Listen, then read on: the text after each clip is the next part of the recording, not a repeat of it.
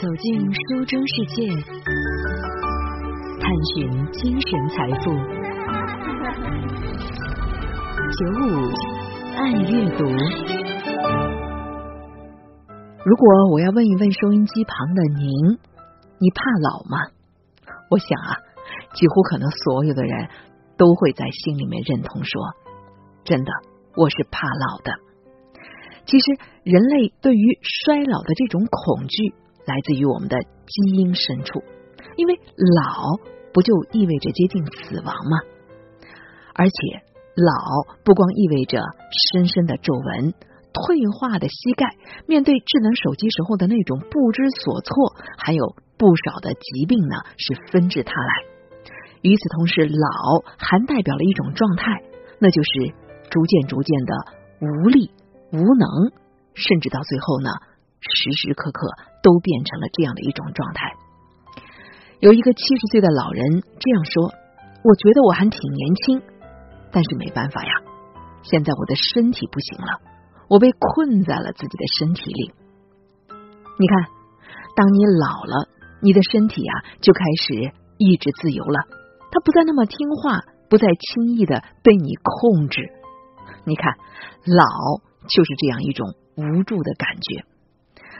即便在今天，随着医学和科技的发展，医学伦理的进步，人们拒绝衰老，拒绝被无力和无能裹挟。但是，我们真的能够颠覆这一切吗？好了，那在今天的节目当中呢，舒心就想和大家来分享近期《新周刊》上的这篇专题的文章：养老不只是存钱。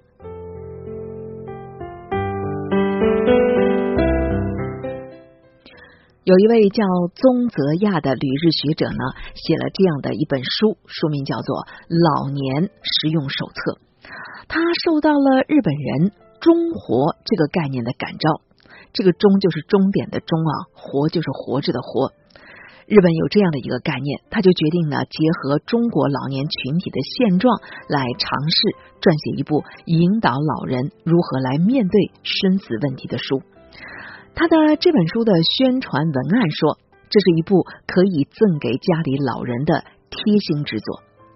可是呢，对于大部分像在中国还是有着传统观念的老年人来说，这本号称是为死亡做准备的贴心之作呢，恐怕没那么容易被接受。因为中国人忌讳谈论死亡，而这本书，所以对中国的老年人来讲是很有意义的挑战。好在中国新一代老年人的思维方式呢，慢慢的还是变得开朗了一点起来。所以作者宗泽亚就说了：“我希望通过这本书呢，帮助老年人能够客观的、宽容的来面对死亡，缓和死亡的情节，并且做好死亡之前的准备，把它当做是人生最后有价值、利己又利人的功课来干。”在做笔记的过程当中呢，读者还可以给自己的人生做出客观的归纳以及评价，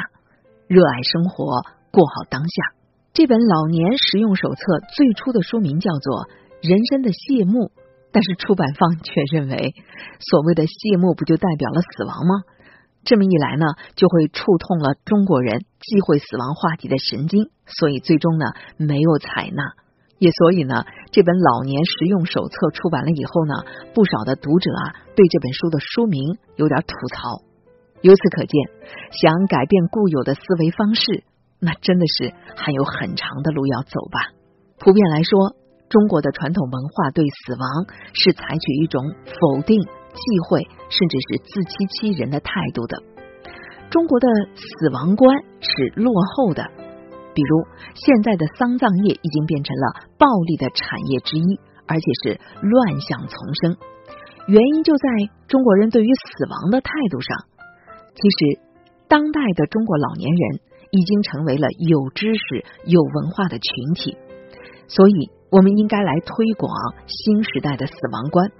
在这个方面，我们不妨去借鉴一下日本的“中活”的概念，来重新认识死亡的价值和意义。这本老年使用手册当中呢，采用了大量的表格，主题涉及到了老年人比较牵挂的一些事情，比如我的年表、我的感恩、我的银行账户、死亡解约手续等等哈，还有包括遗嘱的证言等。这样的设计呢，可以引导老年人啊来重新回顾自己的一生，甚至把它变成一本回忆录，一面人生的镜子。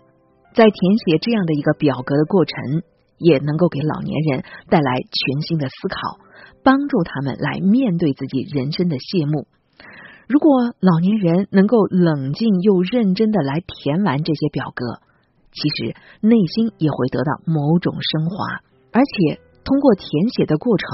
交代了对自己终老的一种照护、医疗、资产、生活费、遗嘱、继承、墓地、葬礼等等事务方面的态度，也能让老年人呢早早的趁脑子还比较清楚啊，理清生活的方方面面，这样就能够减少家庭的内耗。看完了这本书的不少读者表达了这样的心情。刚拿起这本书呢，觉得还是有趣和新鲜的，但是不久就会陷入到感动甚至是震撼当中。有一个读者这样说：“作者事无巨细的贴心的梳理，不具有感情色彩的空白表格，却有着更大的感染力。的确，很有人能够以轻松的心情来面对死亡，用调侃的笔触写下遗嘱。”就是让我们去直面死亡，感受到对于生的眷恋，对于死的坦然。在中国人民大学的教授、老年研究所的所长杜鹏看来，对于大部分在城市里养老的群体来说，养老主要要从三个方面来考虑：经济的供养、生活的照料、精神的慰藉。随着如今社会保障制度、养老金、医疗保险的完善。城市里的经济供养的能力确实是大为加强了，生活照料方面，特别是居家照料以及养老机构里面的长期照料，也已经成为人们关注的焦点。而精神的慰藉，就是要消除老年人在精神上的孤独感。如今呢，大部分的老年人是可以靠养老金过日子的，百分之九十的医疗费用可以在医疗保险当中支出。所以，目前养老的重心正在向精神慰藉、长期照护这个方面在转变。随着老龄化社会的发展，很多的年轻人呢，目睹到家里的父母和祖父母遭遇到的各种养老的问题，所以年轻人也开始早早的对养老政策以及服务的发展感兴趣，也会早早的开始思考自己到了老年要过一种什么样的生活。确实，这需要在年轻的时候呢做一些必要的准备。今天的人们要意识到，人口老龄化既是社会发展的结果，而且每个人都有可能要经历比较漫长的老年时期，所以你就得有这样的意识，通过个人的不断学习来提高适应社会发展的能力。漫长的生命旅途中，我们与书的邂逅。重逢、眷恋与共鸣，构成了我们精神世界的一部分。夜深人静，倾听喜欢的声音，远离城市的喧嚣，获得心境澄澈的享受。FM 九五，浙江经济广播，九五爱阅读，阅读与您共享阅读带来的心灵财富。欢迎继续锁定 FM 九五。收听在这个时段由舒心带给您的九五爱阅读，继续和大家来分享《新周刊》上的这篇文章。这届年轻人不到三十就开始思考养老的事儿了。出生于一九九二年的佳敏，最近呢打算换工作。他理想的工作是岗位分工明确、制度完善，当然最重要的是收入要不错。这样呢，就可以安心的展开半退休的生活。事实上，过了二十五岁之后，佳敏就已经开始谋划自己的未来了。佳敏是那些早早就开始考虑养老问题的年轻人当中的一员。中国青年报曾经呢做了一个针对十八到三十五岁年轻人做的调查，结果发现，有接近百分之九十的受访者已经开始关注养老的问题。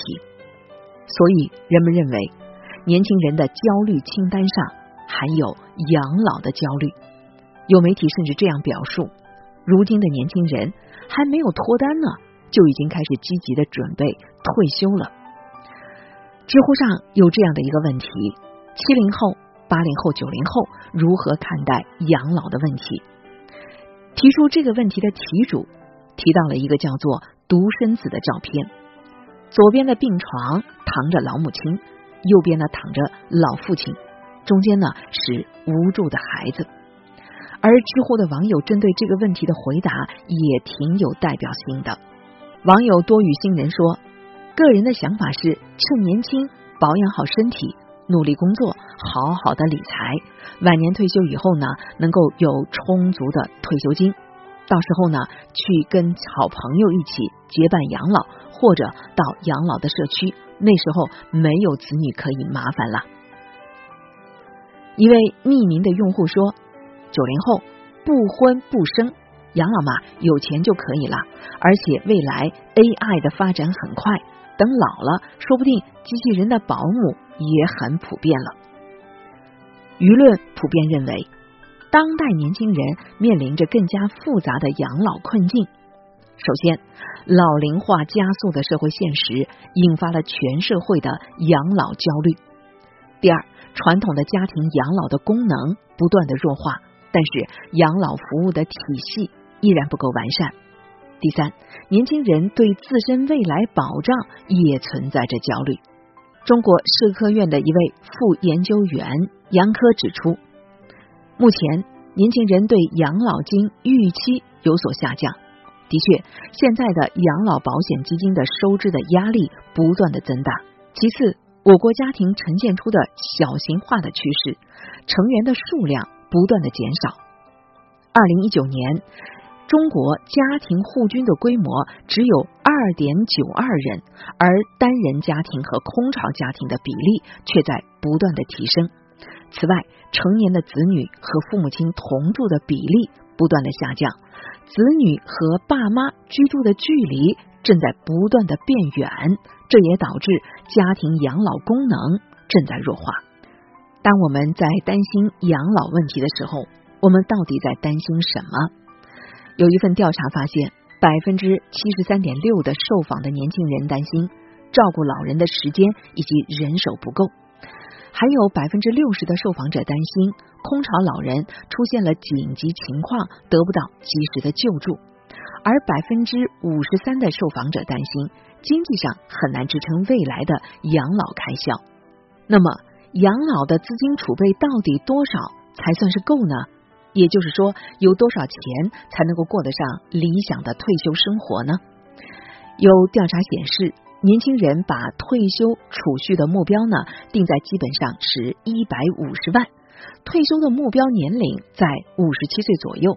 当然，也有不少的人认为一百五十万远远不够。比如，经济学者郎咸平的建议是两百四十二万。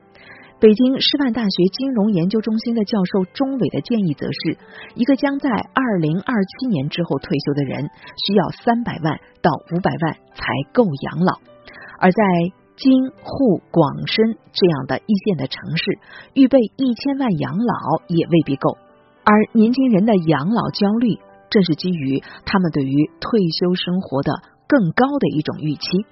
对他们来说，退休并不等于混吃等死，而是保持目前的生活质量，要过一种有品质的生活。比如，他们想要环游世界，想要去学那些无用但是有趣的技艺，想要去做一直想做可没时间去做的事情。所有这一切都需要有足够的钱。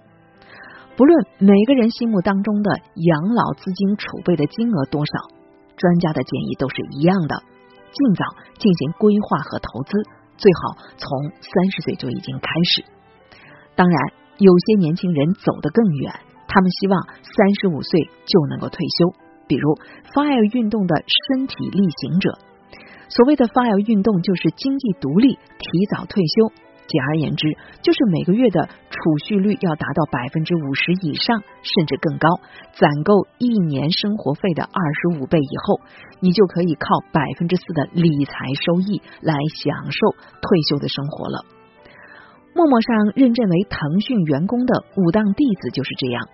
三十五岁，有一千万的房产，一千万的腾讯股票，三百万的现金，已经准备好退休了。当然，你也可以随遇而安，过好现在的生活，而不是为了准备养老的资金在那儿节衣缩食。比如，美国斯坦福大学的教授约翰肖文就提出，基于整体生活的满足感，过好当下的生活，比储蓄一大笔的钱来得更重要。二零一八年，由七零后的媒体人金社牵头。她和六个闺蜜举行了一场相识十周年的聚会，在聚会上，他们说，年轻时候的梦想是七个人在一起养老，但其实呢，根本不用等到老了的时候呢再来实行，而是应该在体力和经济上都有能力的时候就安排好二十年以后的生活。